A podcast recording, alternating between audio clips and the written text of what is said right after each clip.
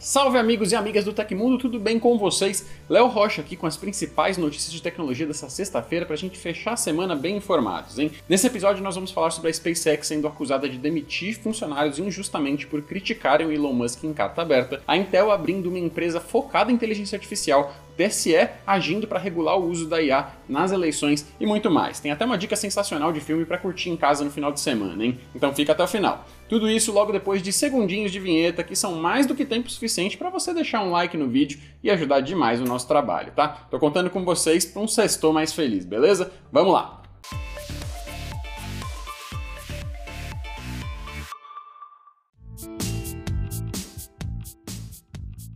A SpaceX foi acusada de demitir funcionários que criticaram o bilionário Elon Musk em carta aberta. A queixa foi aberta pela National Labor Relations Board, entidade trabalhista dos Estados Unidos. Na carta aberta encaminhada em junho de 2022, um grupo de funcionários da SpaceX dizia que o comportamento de Elon Musk era uma fonte frequente de distração e constrangimento. Naquela época, o bilionário estava no processo de adquirir o Twitter, agora chamado de X ou X. Com as demissões, a empresa teria violado a lei federal dos Estados Unidos que autoriza trabalhadores a reivindicar melhores condições de trabalho coletivamente. Na queixa, a NLRB afirma que a SpaceX interrogou funcionários sobre a participação na carta. Com acesso a prints de mensagens trocadas entre os funcionários, a entidade acusa a SpaceX de ter criado um ambiente de constante vigilância. Um dos funcionários afetados pelas demissões acusa a SpaceX de manter uma cultura tóxica em que o assédio é tolerado principalmente contra mulheres. Agora, a agência requer que a SpaceX publique um aviso sobre os direitos dos funcionários por 120 dias. A empresa também precisa escrever cartas de desculpa desculpas para cada um dos funcionários demitidos. Se a SpaceX não atender às exigências, a empresa deverá comparecer a uma audiência marcada para 5 de março de 2024. A partir disso, a companhia espacial de Elon Musk pode ser condenada a reintegrar os funcionários ou indenizá-los. Em cenários mais graves, a administração da empresa pode também enfrentar penalidades mais intensas. Essa não é a primeira vez que Elon Musk é acusado de fomentar um ambiente de trabalho nocivo. A Tesla também já foi alvo de processos similares e o próprio Twitter encara queixas parecidas desde a aquisição do bilionário. A Intel anunciou o lançamento da Articulate AI, nova empresa independente de inteligência artificial generativa. A companhia oferecerá um software para que clientes corporativos possam escalar suas soluções de IA com velocidade e eficiência nos custos. O sistema que será utilizado pela Articulate foi desenvolvido pela Intel com auxílio de códigos abertos e consegue ler texto e imagens. A ferramenta foi implantada primeiro no Boston Consult Group e agora está pronta para uso por marcas do setor financeiro, telecomunicações, semicondutores e aeroespaciais. Estamos realmente tentando resolver a maior lacuna na IA generativa hoje, que é o fato de que construir uma prova de conceito é fácil, mas colocar as coisas na produção e fazer isso de forma segura e sustentável é realmente o que precisamos, afirmou Arun Subramanian, CEO da Articulate e antigo vice-presidente e gerente-geral de data center da Intel, em entrevista à Reuters. O executivo esclareceu que a nova empresa cuidará da preocupação que clientes corporativos têm de entregar seus dados a outras empresas de computação em nuvem. De acordo com ele, as companhias estão preocupadas com a segurança e privacidade das informações,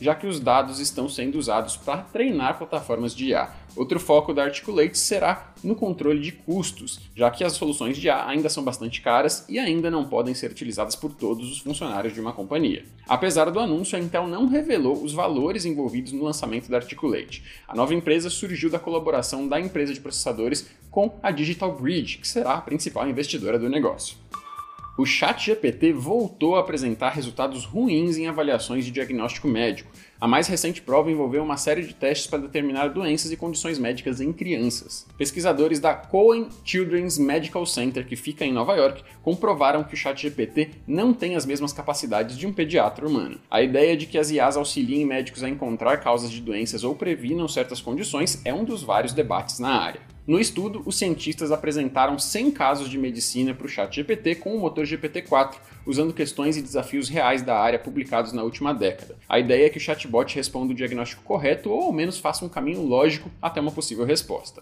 Ao todo, a plataforma acertou apenas 17 casos, representando uma taxa de erro de 83%. Ele errou completamente 72 questões e nas 11 falhas restantes o resultado foi considerado insuficiente ou incompleto. De acordo com o artigo, o principal problema do ChatGPT é a incapacidade incapacidade de relacionar sintomas entre si ou conectá-los com características do paciente. Ele falha em identificar questões neurológicas e de comportamento descritas no enunciado do desafio, por exemplo, ou então em relacionar uma dieta como possível causa de deficiência de uma vitamina. Entretanto, o grupo que aplicou o teste não trata o ChatGPT como causa perdida. O texto sugere que, se treinado com literatura médica especializada e não textos de toda a internet, como acontece atualmente, o serviço até pode melhorar no auxílio da medicina diagnóstica. Além disso, o acesso a dados em tempo real e atualizados também melhoraria a precisão, algo que hoje não é possível na plataforma da OpenAI. Essa não é a primeira vez que o chatbot é criticado por respostas envolvendo saúde. Outro estudo publicado no final de 2023 apontou que a versão gratuita da plataforma dá respostas erradas e até perigosas sobre o uso de remédios. É claro que os resultados da IA devem melhorar bastante com o tempo, mas isso tudo demonstra muito bem uma questão que nós já tratamos em um vídeo aprofundado aqui no canal, falando sobre como as inteligências artificiais generativas atuais não são lá tão inteligentes quanto parecem. Link na descrição, comentário fixado e card para quem quiser saber mais. O Tribunal Superior Eleitoral divulgou uma minuta com propostas para regulamentar o uso de inteligência artificial nas eleições. O objetivo da instituição é criar regras para que ferramentas de IA não sejam utilizadas para disseminar desinformação durante o período de votações. A minuta pretende modificar regras eleitorais sobre a propaganda e campanhas eleitorais. Nesse sentido, o TSE quer que conteúdos realizados por IA estejam sinalizados. O intuito é deixar claro para o eleitor que determinado conteúdo não foi criado por humanos. A utilização na propaganda eleitoral em qualquer de suas modalidades, de conteúdo fabricado ou manipulado em parte ou integralmente por meio de uso de tecnologias digitais para criar, substituir, omitir, mesclar, alterar a velocidade ou sobrepor imagens ou sons, incluindo tecnologias de inteligência artificial, deve ser acompanhada de informação explícita e destacada de que o conteúdo foi fabricado ou manipulado e qual tecnologia foi utilizada, diz um trecho da minuta. No meio da proposta de alteração das regras sobre campanhas eleitorais também estão trechos sobre fake news. A minuta do TSE indica que será considerada fabricação ou manipulação de conteúdo qualquer criação ou edição de conteúdo sintético que ultrapasse ajustes destinados à melhoria de qualidade de imagem ou som. Além disso, o órgão quer punir quem utilizar montagens descontextualizadas ou manipuladas durante a campanha, seja na televisão, rádio ou internet. O texto da minuta ainda será discutido em audiências públicas que serão realizadas nos dias 23, 24 e 25 de janeiro. Na ocasião, integrantes da sociedade civil poderão dar sugestões para melhorar a redação. No Momento Minha Série dessa sexta-feira, a gente traz uma baita indicação de filme lá do nosso site irmão para você curtir no final de semana.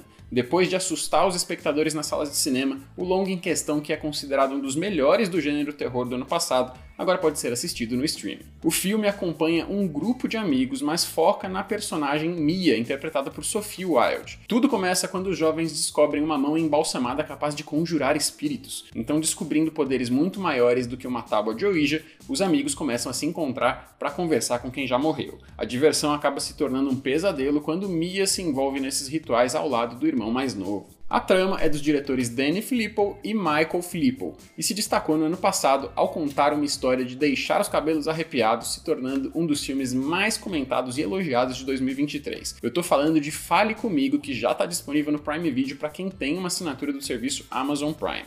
Link com mais informações na descrição e comentário fixado. Aqui no nosso canal, a gente tem essas dicas do Minha Série frequentemente nas sextas-feiras no Hoje no Tecmundo. Mas se você quer ainda mais dicas de filmes e séries, vale demais visitar o site e seguir os perfis do Minha Série nas redes sociais, que por lá eles dão várias dicas e indicações como essa todos os dias.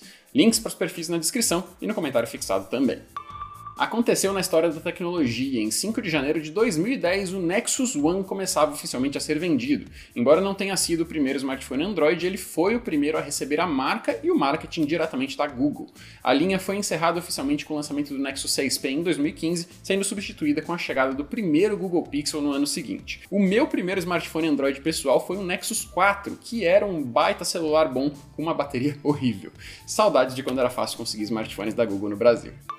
Antes de encerrar, vale o aviso de que semana que vem começa oficialmente a CES 2024 e que nós aqui do Tecmundo vamos fazer uma cobertura completaça do evento, começando com lives de tradução simultânea das principais conferências na segunda-feira, dia 8. Vai ter live o dia inteiro praticamente, então como o YouTube nem sempre notifica tudo, quem quiser acompanhar, vale ficar ligado aqui no nosso canal ao longo do dia. A primeira live vai começar ali antes da uma da tarde, tá?